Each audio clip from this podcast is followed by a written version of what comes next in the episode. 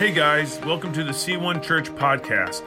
I pray that this message encourages you, builds your faith, and helps you go after Jesus. If you'd like more information about C1 Church, please go to our website at c1.church. Enjoy the message and be blessed. And we're going to get into it today. We're going to be reading out of Joshua chapter 5, 13 through 15. We're going to wrap up that chapter, and then we're going to go straight into Joshua chapter 6 um, the whole chapter, we're going to read it. Um, it. This week, I'm going to tell you a joke, and I'm not going to forget the punchline. Um, if you weren't here last week, I told a joke and then I gave the punchline, and it did not, no one got it because I forgot to tell them the whole point of it, it, it was horridly funny. And if you guys didn't laugh last week, I was offended because you should have laughed at me. Uh, but you know, FYI, you ever wonder, like, if you're ever wondering, why does he tell jokes at the beginning of every message? Like, it is, it is not because I like to tell jokes, even though I do like to tell jokes. It's also not because um, I'm a great joke teller, but did you know, scientifically, that if we laugh before hearing something, we're more likely to remember it? Gosh, he's not just some idiot up there. I know I am. I am. So I don't want you to think too high. But so, with that said, this lady was walking through the woods. She stumbled upon a log and she looked inside, and there is this big frog, a big old frog stuck in it. And it couldn't move, and so she's like, I'm gonna help this, I'm gonna get this frog out. She, she breaks open the log, she gets the frog out, and the frog's like, starts talking to her. She's like, What? She goes, Because you helped me, I'm going to give you three wishes. And he said, But there's a catch.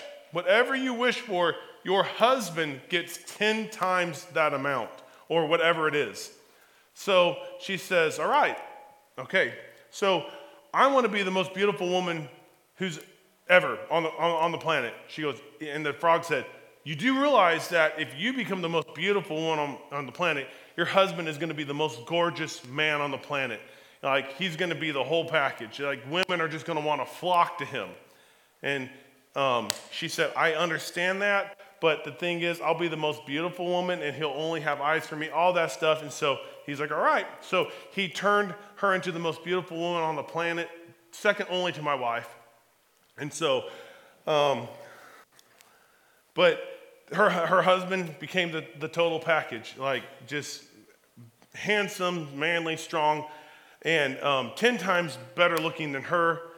And so he's like, What do you want for the second wish? And she goes, I wish for, um, I, I, I want to be the wealthiest person on the planet. She goes, Well, he's like, Well, yes, okay, I get that, but your husband's going to have 10 times the wealth. You do understand that. She goes, I, I understand, but remember, we're married. Whatever his is mine, and whatever's mine is mine. And so so I know how marriage works. And so um, he goes, All right, your wish is granted. She became the wealthiest person on the planet next to her husband, who is 10 times wealthier than her. And then he goes, So for your last wish, what would you like? And she said, I've been thinking about it. I would like a very mild heart attack. Uh, I know, it's bad, it's, hor- it's dumb. Some of you guys will get that tomorrow 10 times a mile. It's, it's so dumb. It do, they don't get better. Like, like every now and then, Amy will laugh at one. Um, I, I actually test these out on her, and I see her level of angry, anger in her eyes, and I'm like, okay, that's a level I can tolerate from the people. So, but we are in the middle of this series called Take the Land, and this series originated out of a dream the Lord gave me about this year, uh, this phrase, take the land. And I believe that this is the year of taking the land. Even when this series is over, this is our goal this year. This is not just a fancy series that we're doing. We launched with it because I want Take the Land to be in our mind for the rest of our lives. not just the rest of the year. We want to take the land for Jesus. We want to take land in our personal family. We want to take the land back from the enemy in our county, in our city, in our state. We want to forward the kingdom of God. How many of you guys want the kingdom of God to work in your family? You want the glory of God for your family. How long has the enemy run rampant in our family, in our finances, and, spiritually, and in our emotions, and, and maybe lost loved ones, and, and we're done with it? This is the year I believe that God's saying, take the land. Now, with taking the land, I believe that you look at the book of Joshua, that was the book that the Lord laid on my heart. And they had to go to war to take the land. Even though the Lord said, I will drive out the people before you, they still had to go to war. This year is not just a year of take the land, this is a year of spiritual warfare, but we're going to have victory after victory after victory, not because of anything we do, but it's all on Jesus because he gave us victory through the cross. And we're going to see strongholds fall, both personally and corporately. We're going to see people be delivered. And it's already started, it's going to continue to start and it's going to continue to move. And so we're in this. And, and so the first couple weeks, we talked about what keeps us from taking the land. And it's when we have an appetite for our old life. He took the Israelites out of Egypt, but Egypt was still in their heart. They kept saying it would have been better for us to die in Egypt. You're like, we are going to die in the deserts. We want, they even said we want to go back to Egypt. And they, were, they forget that they were slaves in Egypt. And, some, and, and, and that mindset, not letting the Lord change your appetite for the things of God and, and His heart, will keep you from taking the land. Did, did God bless them in the wilderness? Absolutely. He, he went with them in the wilderness.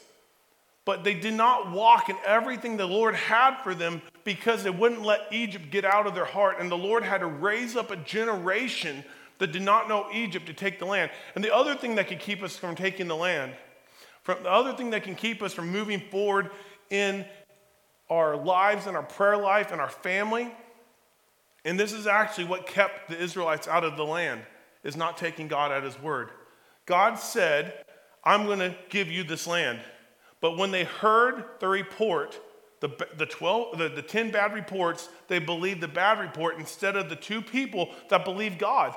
All they had to do is believe God. The message was simple from Joshua and Caleb. He said, We are surely able, let's take the land. Why did Joshua and Caleb believe they were able? The only reason they believed they were able is because God said, I'm going to give you the land. God said it, He'll do it. That's all we have to believe. It's so simple. And if we if we have that mindset in our walk with the Lord, in, in, in our prayer life, and when, when we face situations that the Lord has spoken directly to in His Word, God said, You're Rapha, I believe you, that's it. I've seen too many people get healed recently to not believe God doesn't want to heal people. Sometimes we have to go to war, we have to press through. Have you guys ever heard the term pray through? Sometimes we have to pray through things to get an answer. Daniel, this prophet in the Old Testament, it says his name was known in heaven. Big deal. He had to pray for 21 days. And every high ranking demon in the unseen realm was trying to keep his answer from getting to him. And to the point where God had to send, Ga- not Gabriel, Michael, the archangel, as reinforcements to get Daniel's answer to him. He, Daniel kept praying though. He didn't stop when, like after day one, Lord, I pray that you'll move in this situation, and you wait till the end of the day, and then we stop. Some of us are 40 days into praying and the answer's at 41 day and we give up. You know, the, la- the hardest part about waiting is the last five minutes. Don't give up. Don't stop. Believe God. If God said it, He'll do it. In our prayer life, we just got to stand on that. God said it, you'll do it. It doesn't matter what it looks like. It doesn't matter how dire. It doesn't matter how bad. It doesn't matter. God said it, he'll do it. God said it, he'll do it. Let that be, let that be our anthem. God said it, he'll do it. God keeps his word. Period. End of story. That's it. But they didn't believe God. And it kept them out of the promised land. But then we jump in and last week we talked about crossing the Jordan River. And right before they crossed, the Lord told them to be strong and courageous. He said, I'm with you. Wherever you go, wherever you set your foot, I'm going to give you. He gave them these beautiful promises. And on top of that, he turned around and he did say, He said, Listen, you're still going to have to be strong and courageous. I'm going to be with you. You still have to be strong and courageous. The enemy is going to be very tempting. He's going to come at you. He's going, it's going to look, and he says, don't look to the left or to the right. Even though that's going to look really good over here, it's going to look really good over there. Their way of life looks really tempting. Their way of life looks really nice. He said, don't look at that. Look at me. Don't look to the left or the right. Be strong and courageous and press forward. Follow me. And then they cross the Jordan, and we step in to their first obstacle after the Jordan River. The Jordan River was an obstacle, and God made a way. It was mile wide and flood state. It, it would have been like crossing the Mississippi. Millions of people crossed it, though. God made a way. Now they're camping outside of this town called Jericho. And I'm going to jump right in to verse 3, or verse 13 in Joshua 5. When Joshua was near the town of Jericho, he looked up and saw a man standing in front of him with a sword in hand. Joshua went up to him and demanded, Are you friend or foe? Neither one, he replied. I am the commander of the Lord's army. At this, Joshua fell with his face to the ground in reverence. I am at your command, Joshua said. What do you want your servant to do? The commander of the Lord's army replied, Take off your sandals, for the place you are standing is holy. And Joshua did what he was told. I'm going to stop there for just a moment. Every other time, I, want to get context because I'm going to start referring to this person as God. And every other time that a person encounters an angel of the Lord in the Bible and they fall down and worship the angel, the angel instantly says, Get up. But there's only two times in the Bible where a person encounters the presence or the person of God and he says, Hey, take off your shoes where you're standing. It's holy, and only God can make something holy. Angels can't make anything holy.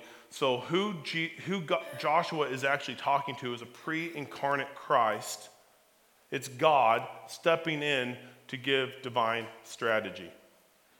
And um, he didn't tell Joshua to stop. Every time, there's like dozens of examples where people try to worship angels and they're like, get up, you idiot, you know? And, but here, that doesn't happen. Then he turns, he takes it a step further. He says, where you're standing is only God can make holy, anything. Moses encountered the burning bush, and what did God say? Hey, take off your sandals, where you, where you are is holy. Well, why was it holy? Because God was there. So we jump in to verse 1 of chapter 6. Now, the gates of Jericho were tightly shut up because the people were afraid of the Israelites. They didn't know that, but the people were terrified. No one was allowed to go in or out. But the Lord said to Joshua, I have given you Jericho, its king, and all its strong warriors. You, are, you and your fighting men should march around the town once a day for six days. Seven priests will walk ahead of the ark, each carrying a ram's horn on the seventh day, you are to march around the, the town seven times with the priest blowing the horns. When you hear the priest give a long, one long blast of the ram's horns, you have all the people shout as loud as they can. Then the walls of the town will collapse and the people can charge straight into the town. So Joshua called the, the priest and said, Take, a, take the, uh, Sorry, I grew up in Arkansas. It's coming out sometimes. Take up the ark of the Lord's covenant and assign seven priests to walk in front of it, each carrying a ram's horn. Then he gave them orders to the people march around the town, um, and the armed men will lead the way in front of the ark of the Lord. After Joshua spoke to the people, seven priests with the lamb's horn started marching in the presence of the Lord, blowing the horns as they marched, and the, and the ark of the Lord's covenant followed behind them. Some of the armed men marching in front of the priest with, with the horns, and some behind, and the priests continually blowing their horns. Do not shout, do not even talk, Joshua commanded. Not a single word from any of you until I give until I tell you to shout, then shout. So the ark of the Lord was carried around the town once that day, and then everyone returned to spend the night in camp. Joshua got up early the next morning, and the priest again carried the ark then The seven priests with the ram's horns marched around in front of the ark, blowing their horns again behind the ark. Again, our men marched both in front of the priest with the horns and behind the ark of the Lord. All this, all this time, the priests were blowing their horns. On the second day, they again marched around the town once and returned to camp. They followed this pattern for six days. On the seventh day, the Israelites got up at dawn, marched around the town as they had done before, but this time they went around the town seven times.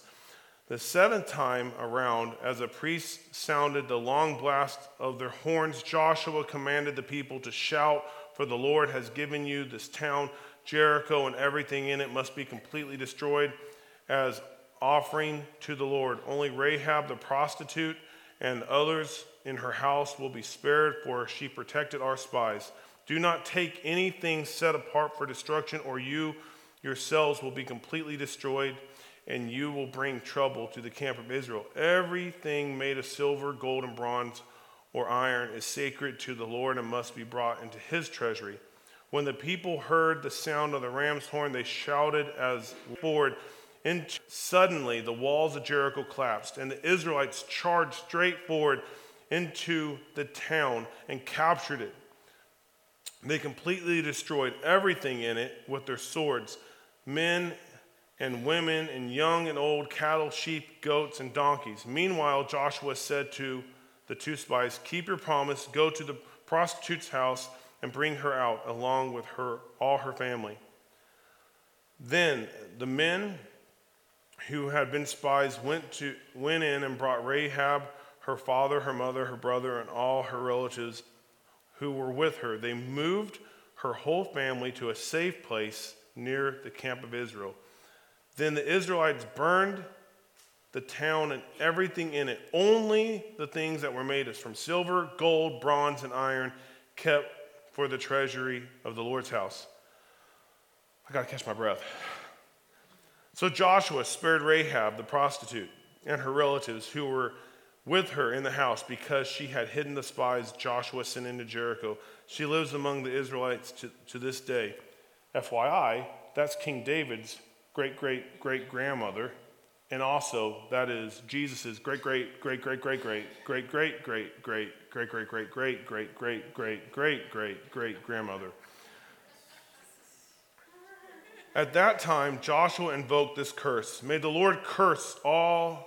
May the curse of the Lord fall on anyone who tries to rebuild the town of Jericho.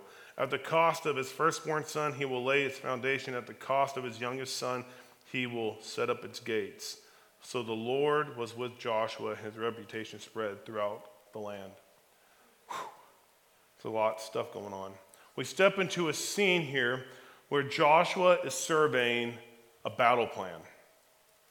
The Lord got him across the people are camped out in the plains of Jericho. Jericho shut up. They're ready for siege. They're scared. They don't know what to do. There's millions of people um, at their doorstep. There's hundreds of thousands of fighting men at Joshua's command, and they're, they're ready. They're ready for war. So Joshua is out and he's looking at the landscape. How do we take this land? And so I want to give you context of why Jericho was so intimidating. um, so, excavation of this site actually found how their walls were set up. Let's throw up that first picture. What you see here is it's not like great graphics, this is the best I could find. These are people down here. You see, like, this wall is 12 to 15 feet tall, and then that one is 25 foot high. It's made from mud bricks. And so, grant you, that's like that would be nothing for today, but back then, this is very formidable. That's the first wall. And then, then you had a very steep, and oftentimes, what would happen in between, they would have traps. They would have all sorts of traps, they have spikes, anything like that to stop. So even if they made it through this wall, they still had to clear about 15 feet, and then maybe they knocked over that one, but then they had to run up a trapped area to get to the second wall where it's just like a death trap. While they're climbing, they're getting shot with arrows, slingshots, all these things. And so you can imagine Joshua looking at this saying, How do we get over that? Even if they put ladders up, like from up at the top, they can still rain down arrows. There's all sorts of things. And then Jesus shows up. and gives a divine strategy. And today, that's what I want to talk to you today about is divine strategy because I want to show you what happened when it says, when they let out the shout, and then it says they ran up and took the land. Throw up the next picture. When they excavated, this is so cool. When they excavated this site, when they let out the shout, that rock wall that was opposed to them suddenly became a ramp for them. And that's what divine strategy can do. When God tells you to do something and you do it, it goes from opposition, impossible, we don't know how we're going to make it, to, hey, the very thing that was going to keep us out is the very thing God used to get us in. And so we don't just need good ideas in our life. We, like in C1, like I talk to our staff all the time. Is that a good idea or is that a God idea? We don't just need um, we don't just need great ideas. We need God ideas. We need divine strategy on how to take the land. In our family, we need divine strategy how to take the land. In, in our nation, we need divine strategy on how to take the land because Joshua could have never done this on his own. He would have lost so many hundreds, if not thousands of men trying to come up with a plan on his own. Even if it was a good plan to take Jericho, it would have cost him thousands of people because the way the city was designed, it was designed to be a fortress, a death trap to invaders.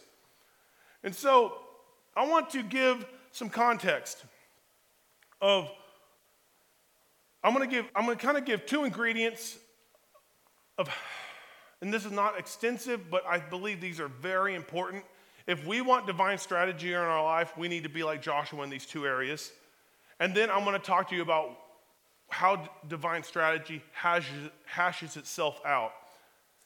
So, the first thing I want to talk to you about is if we want divine strategy, we must have true humility.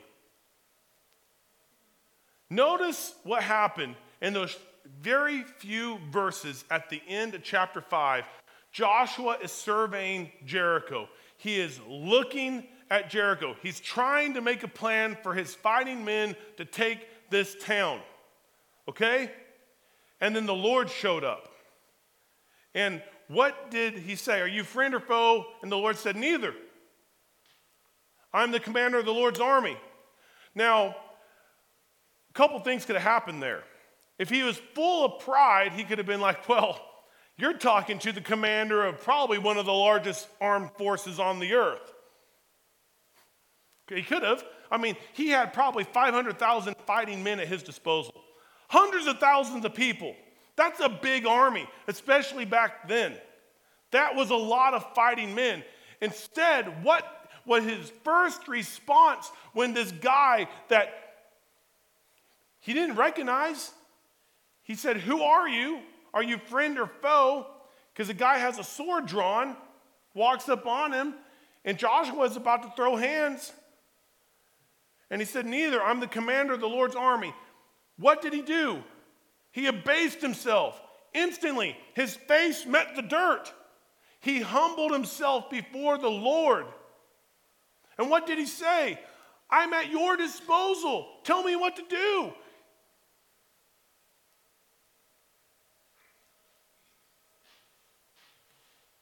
If we want God's divine strategy, some of us are facing strongholds like Jericho. They won't go away in our life. And we've tried everything in our own power to, to, to fight them, and we're wondering what is the hiccup. Maybe we need to humble ourselves the, before the Lord and ask Him, because get this the, wep- the Bible says in Second Corinthians, the weapons of our warfare are not flesh, they're not flesh and blood but they have divine power to tear down what? strongholds. So God has equipped us with stronghold breaking weapons. And then he tells us, and so we take captive every thought and pretension that sets itself up against the knowledge of God, and we punish every thought that's, uh, that that's and makes. Oh, I just misquoted the Bible. We punish every thought that is disobedient. So we we have we have been equipped with stronghold destroying weapons by God through warfare, and some of us aren't using them. We're letting thoughts ran, run rampant in our mind. We're letting things destroy our peace.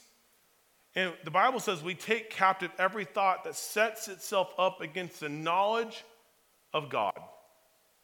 So there are thoughts that come into your life that set themselves up against God's peace, that set themselves up against God's joy, that set themselves up against marriage. There are things that come into your life that do that, that set themselves up against prosperity, and, and they try to make you believe them over what God's word says.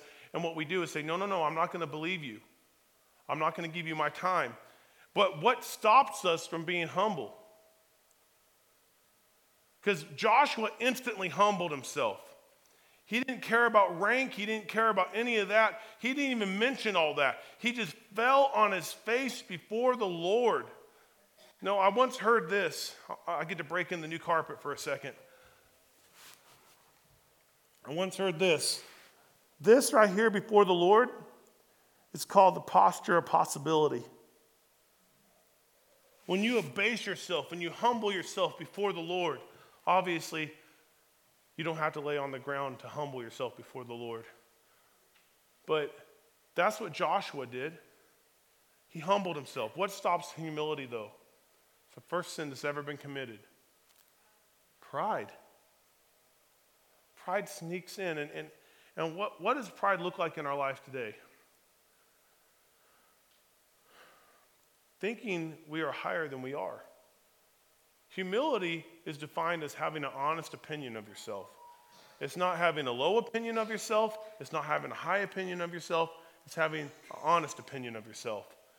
And if we want to walk in divine uh, strategy, if we want God's strategy, we need to have true humility. And that could look like a lot of things, but usually pride manifests in Christians as unwillingness. What does that, what does that sound like? Unwillingness to ask for forgiveness of someone we hurt. Mm. Unwillingness. Pride will keep you, you know you hurt them. You know there's a rift between you and them. And you know that you're the cause of it. Pride will say, just let it go. Just let it go. Instead of reaching out to them and say, please forgive me. Humble yourself before the Lord. Some of us have been praying, God, I need, I need wisdom right now. And God's saying, you need to ask for forgiveness. Like, ah, I don't want to. God's like, well, your wisdom, wisdom is on the other side of your obedience. What else? Unwillingness to forgive someone who hurts us. Maybe you're the person. Get this. If you're waiting for someone to ask, for, ask you to forgive them, you might be waiting a very, very, very, very, very, very long time. Especially if they're narcissists, because they didn't even know they hurt you. They don't care. If they're narcissists, you can just kiss it goodbye. They're never going to ask for your forgiveness. But you have a decision. You can decide. You know what? I'm going to forgive them because Christ forgave me. We forgive because he forgave. We love because he first loved. But if we're unwilling to forgive, Jesus says a lot of things about forgiveness, but he says we're unwilling to forgive, we can't be forgiven for one. So there's a little motivation. And if forgiveness is not a one time thing, it's not like, God, I forgive them. And it's done. Because guess what? Your memory's still there, and you remember how they hurt you. you. And that pain comes back, and then all of a sudden you're wrestling with that bitterness and unforgiveness. You know what forgiveness is? It's day in, day out, hour in, hour out, saying, God, I forgive them because you forgave me.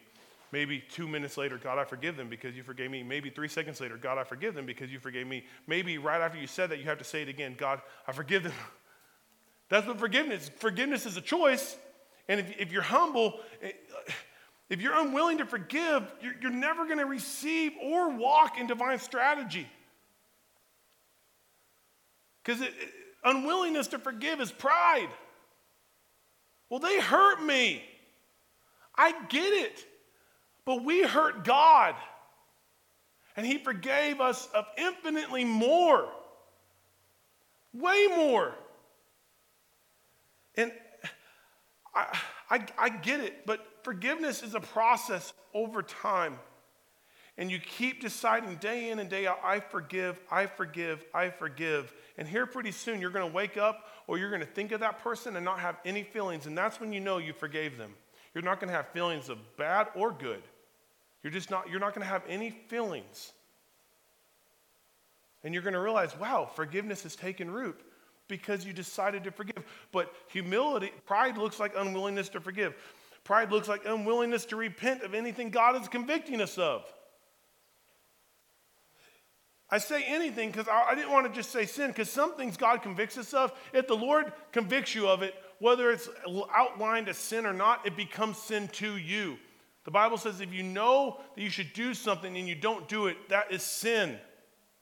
And so, if the Lord is convicting you of something, whether it be explicitly lined out as sinful behavior or not, and you refuse to repent of it, that's pride. And that will keep you from walking in humility. And the reason why this is so dangerous is because, guys, I want God to give you divine strategy in your life. I want God to work in my life. I, I check myself all the time. And I ask people to check me all the time because I don't want to walk in pride ever. I don't, I don't want it. I know what it feels like. Man, I used to be the most arrogant person I've ever met, and I hate that. When I look back at my time in high school, because I was an idiot, I, I, it just tears me up. But I, don't want us to be caught in this. Pride is so dangerous because the Bible says God opposes the proud. You haven't faced opposition like God opposition.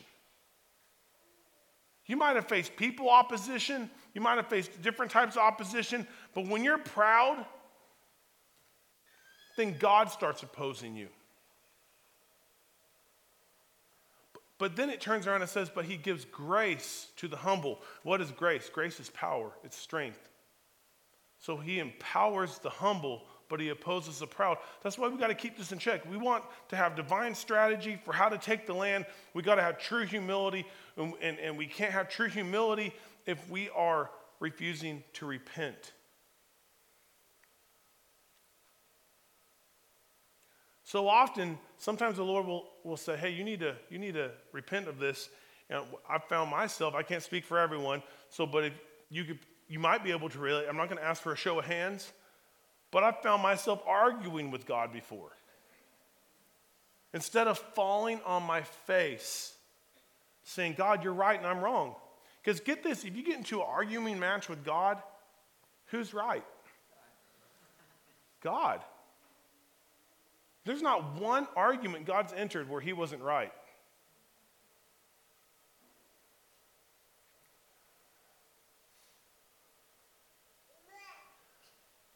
Pride will keep us, will develop an unwillingness to come into an agreement with God. It's not that God compromises either. He's not going to say, I'm going to meet you halfway on this one. He doesn't. No, agreement with God is us going full saying, God, you are right and I am wrong. That's at its core repentance.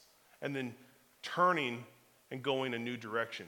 Once you recognize that God is right, repentance in the Old Testament literally is defined as going a new direction. Repentance in the New Testament is defined as changing the way you think, and it's both. Because when you change the way you think, you go in a new direction. So when we repent, we come into agreement with God. It takes humility to go into repentance before the Lord. God wants to give divine strategies to, to take the land, but like we need humility to receive them. Because you think about the strategy that he gave to Joshua. That wasn't just humility that Joshua needed, but quite frankly, that was quite humiliating. Think about the strategy. It's take your hundreds of thousands of fighting men who are armed to a T, ready for battle and walk around the city not saying a word. Don't even let them shout taunts or anything. And, and quite frankly, while they were doing this, they were opened up to attack. There could have been arrows shot at them. Joshua didn't know. There could have been, like back then, they used slings a lot. They could have dumped oil on them. All sorts of things they could have done to, as they're walking around the walls of the city. It took, it, it would take humility to say, okay, I'm not, these men want to fight, but I'm going to tell them, don't you say a word for six days. Don't even raise your voice. In fact, don't even breathe. No, they had to breathe, but it takes humility.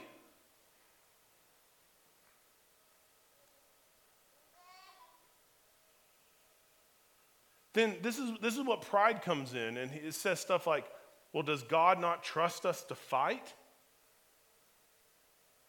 Did he not think we're capable of taking the city? Well, that's, how, that's, how, that's what pride would come in and say. Does he, does he think we're too weak? Or we could be like Joshua. Joshua fell with his face to the ground in reverence. I am at your command, Joshua said. What do you want your servants to do? Then do it. Then do it.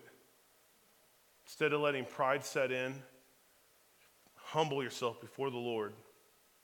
True humility will allow us to receive and walk out God's strategies in our life. Because God might even tell you, hey, you need to do this is how this is how that stronghold falls in your life. This is how it happens. But first, you need to call your brother or sister or whoever and ask for their forgiveness. Mm. God, how is this related to this? Doesn't matter. The Bible says if a, if a husband wants to have effective prayers, he can't mistreat his wife. Like mistreating a wife as a husband will actually keep my prayers from being effective. How does one do with the, I, I don't get it. Other than like, you know, like we're the bride of Christ or something, and so it's a representation. But if I want my prayers to be effective, man, I got to treat Amy like a queen. God's strategies don't have to make sense. So the second thing is God's strategy. If we want divine strategy, we must have holy fear. On top of true humility, Joshua had holy fear of who he was speaking with. Instantly abased himself before the Lord. He took off his sandals, instantly obeyed. We must understand what Joshua understood.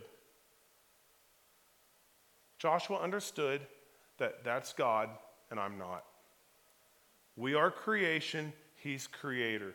And God is God. And when we understand our place in relation to Him, it changes everything. The Bible says in Proverbs, the fear of God is the beginning of wisdom. We want wisdom, godly wisdom, divine strategy. We got to fear God. We must not even remotely try to puff ourselves up in His presence. Like, look at me. Look how amazing I am. Joshua didn't give any title, Joshua just fell on his face. He had a holy fear because of whose presence he was in. Not one of us have authority to stand in the presence of God. We only have one response to the presence of God is to fall on our face and worship.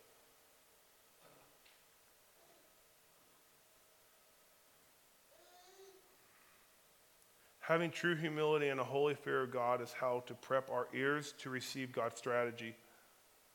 If Joshua wasn't he didn't have that holy fear.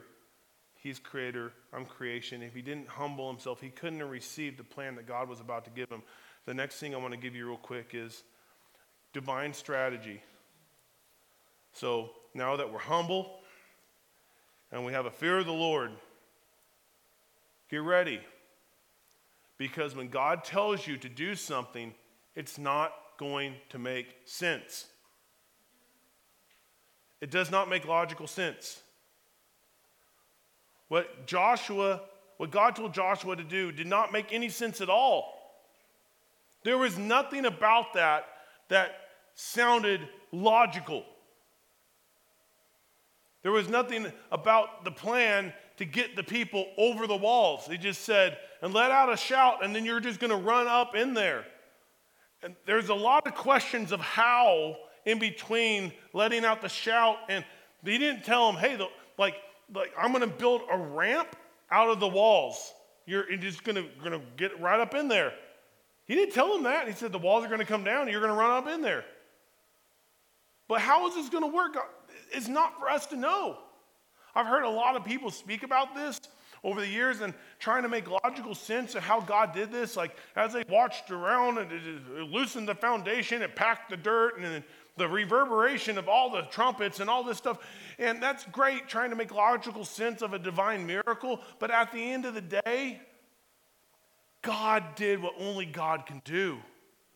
And if you sit there and rack your brain about God's instruction and how it's going to work out, you're just going to get frustrated, or you could just do what God tells you to do. God's strategy never makes sense. You might be praying for breakthrough in your finances, and God says, call that person and ask for forgiveness. Or you might be praying for breakthrough, and this is my case when I was a youth pastor all the time. I said, God, we need a miracle here. Um, we're dealing with this or with that. And, and the Lord's like, all right, I, I, that's, that's cool. I just want you to give $600 to Speed the Light. Well, God, I don't have $600. Just, just give it. I'm like, okay. So as soon as we got $600, we give it to Speed the Light, and someone will walk in with $1,000 and say, the Lord told me to give this to you. Time and time again, it doesn't even make sense. Like, God saying, You want to get out of debt? How about you give away your money?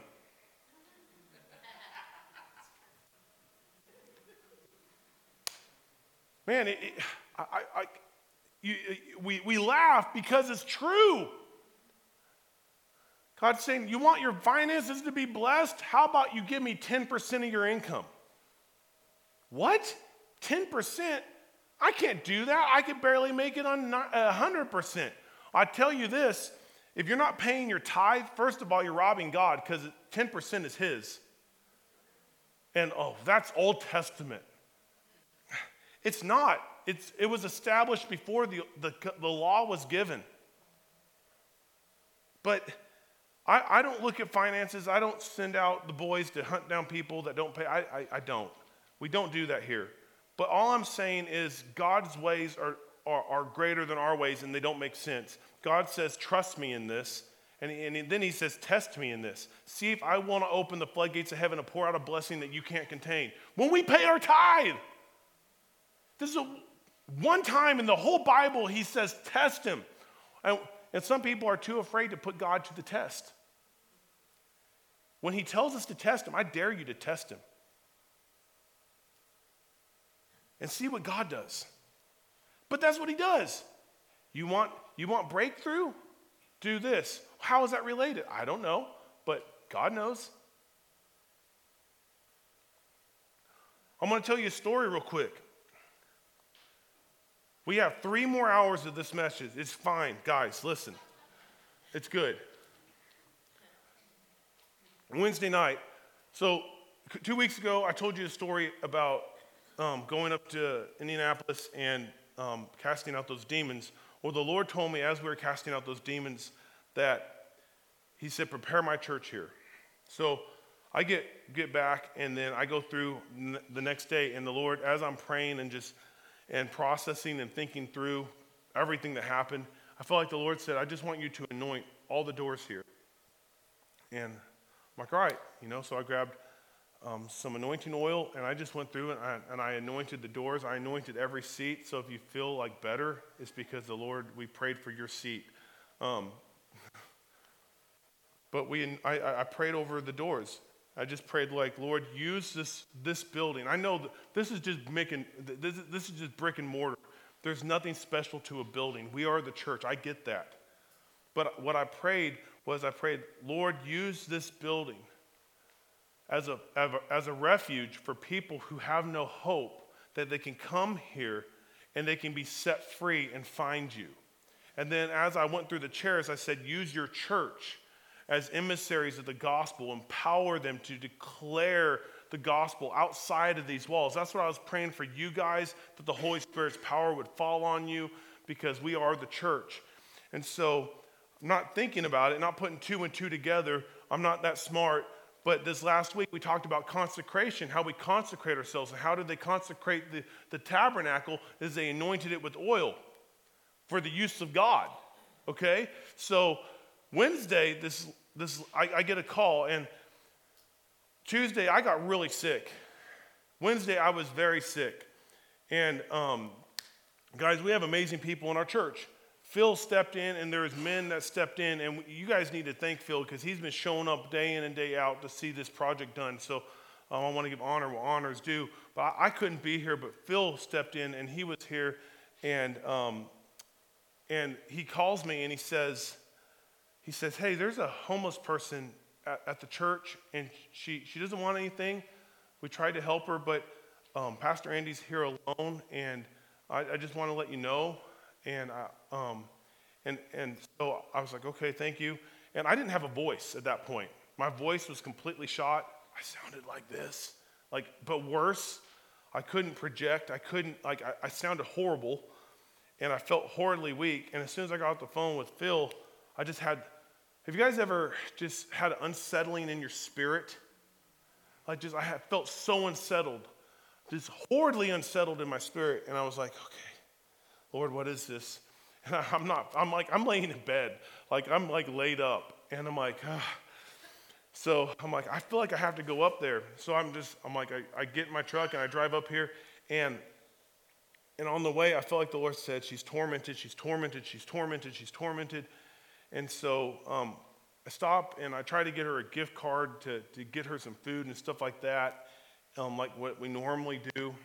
And I get here and I go through the, the break room, I'll walk out with some water and some snacks to meet her immediate needs of food. And, and I walk up to her and I said, Hey, um, can I give you anything? And she goes, No, I'll take the water, but I can't take the food. The spirits are tearing my insides out. They're just tearing my insides out right now. And I was, or she said they were, they were tearing my insides out. She said, I, they started down there by Dunkin' Donuts. And I said, okay. And at that moment, like it just confirmed what the Lord laid on my heart. But what happened as I walked through this church, my voice came back, and my strength came back, and I was able to speak to her and share the gospel with her and rebuke these demons that were tormenting her. And she ended up accepting Jesus, and we were able to get her into a Christian homeless shelter that night. That normally doesn't happen, but they had a bed open, and we we're able to get her in there and she was saying, Explain to me why this other guy was reading the Bible and it felt like were, the spirits were ripping my heart out. I said, Well, you want an answer? I can give you an answer. So, because the demons hate Jesus. And what she told Pastor Andy, though, this is what I'm getting at.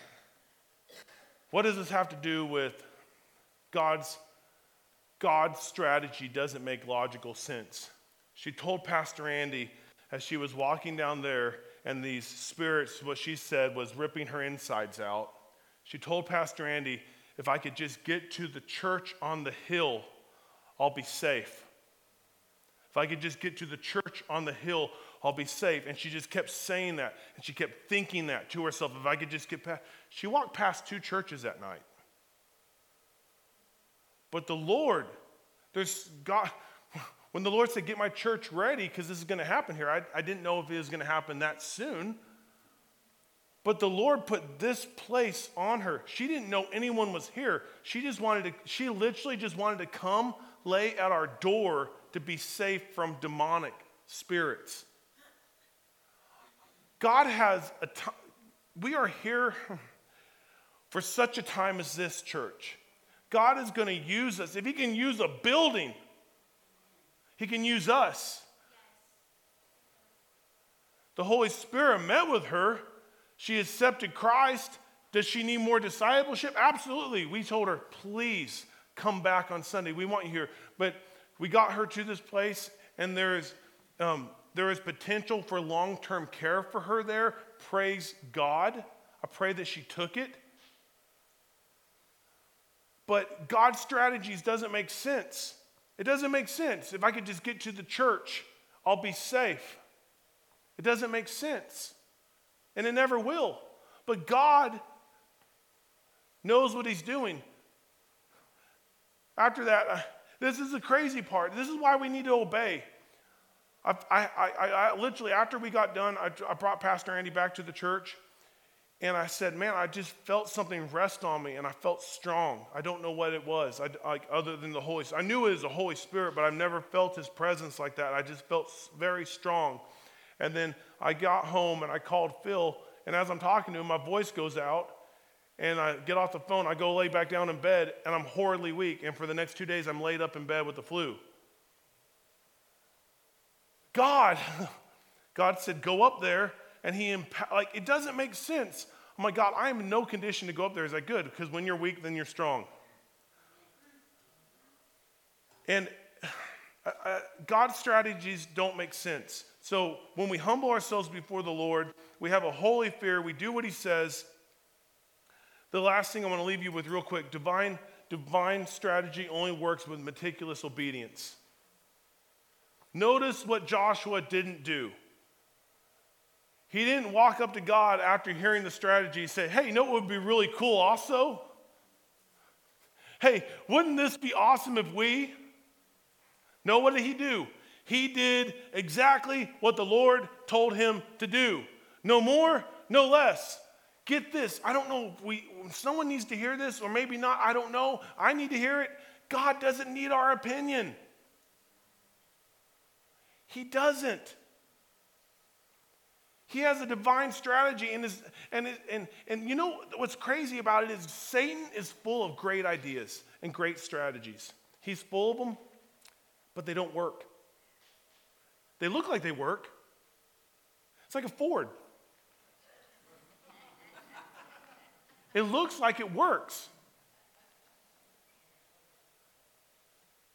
But God, God gives divine strategy, and and it works. And he doesn't need our opinion. He, what he needs is meticulous obedience. Joshua told them exactly what the Lord said, and then they did it. Exactly the way the Lord told us, told them to do. And that's my prayer for our church this year is that we simply obey him. We don't try to add fluff. We don't try to add anything to what the Lord's telling us to do. We're just trying to do what the Lord says with meticulous obedience. And then let God get the results. One man plants, another man waters, but God gets the harvest anyways. I'm like, we're not in the harvesting business, church. We never have been. So quit trying. Just plant the gospel, water the gospel. And that's what we're going to try to do. But we have a beautiful opportunity today for meticulous obedience. Because some of us might be here today and you need to give your life to the Lord. You need to repent of sin. You've never made Jesus Lord of your life. I don't want to walk out of here without at least telling you that that is available to you today. God is here to meet with you. If you are here and you've never, what, what is it? The, the, the biblical term is it's called being born again. God wants to give you a relationship with Him. He wants to do this so badly that He actually sent His Son into the world to die on your cross for your sin in your place. There is no way you could be a good enough person to get to heaven. There's no way you can live a good enough life to get to heaven. You have to be righteous before God. And in the Bible, there's two ways to become righteous. The first way is by keeping the law of God. Well, the Bible straight says it's impossible. The law is perfect, and you, if you can keep all the law all the time, you would be righteous.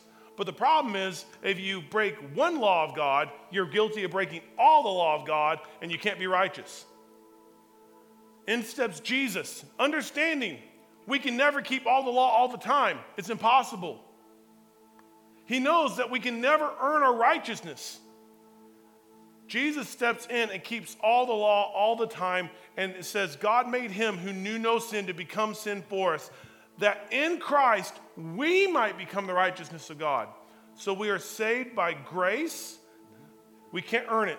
You can't earn righteousness through Christ. You can't earn it. You have to receive it. It's a free gift. Ephesians chapter 2 says we are saved by grace through faith, and this is not from ourselves. It's a free gift from God. And if you're here today and you've never accepted Jesus Christ as your Lord and Savior, and you say, I want Him to be Lord of my life, I want to introduce you. Maybe you're here today and you used to live for the Lord and you've been you've walked away and, and, and you haven't been you have your life if, if someone took a microscope to your life or or not even a microscope if someone just looked at your life they would say you're not a christian. There's no shame in it. I'm not trying to shame anyone. That's just proof that we need a savior and we need to give our life back to him because he's here and so we're going to have a moment to do that. The next thing I want us to pray about maybe you're here and you need divine strategy in your life. You're facing things that are beyond you and you don't know how to take them on. Maybe it's a stronghold, maybe it's a need, uh, maybe it's a sickness and you're like, I'm at my wits' end. I can't do this. Maybe you're like Joshua looking at the walls of Jericho saying, How? Let me tell you, Jesus is here. And if we humble ourselves, we have a holy fear, He'll give you strategy. And we have a we have an opportunity to humble ourselves before the Lord. I'm going to ask you to stand right now. Let's, let, us let us stand. And I'm going to ask you to respond. If you need divine strategy, maybe your response is turning and praying right where you're at. Maybe it's coming and finding a spot to pray. But if, if, you, need, if you need salvation, I want to pray with you. I want, I want to introduce you to Jesus. But what I don't want us to do is I don't want us to hear respond and then not respond.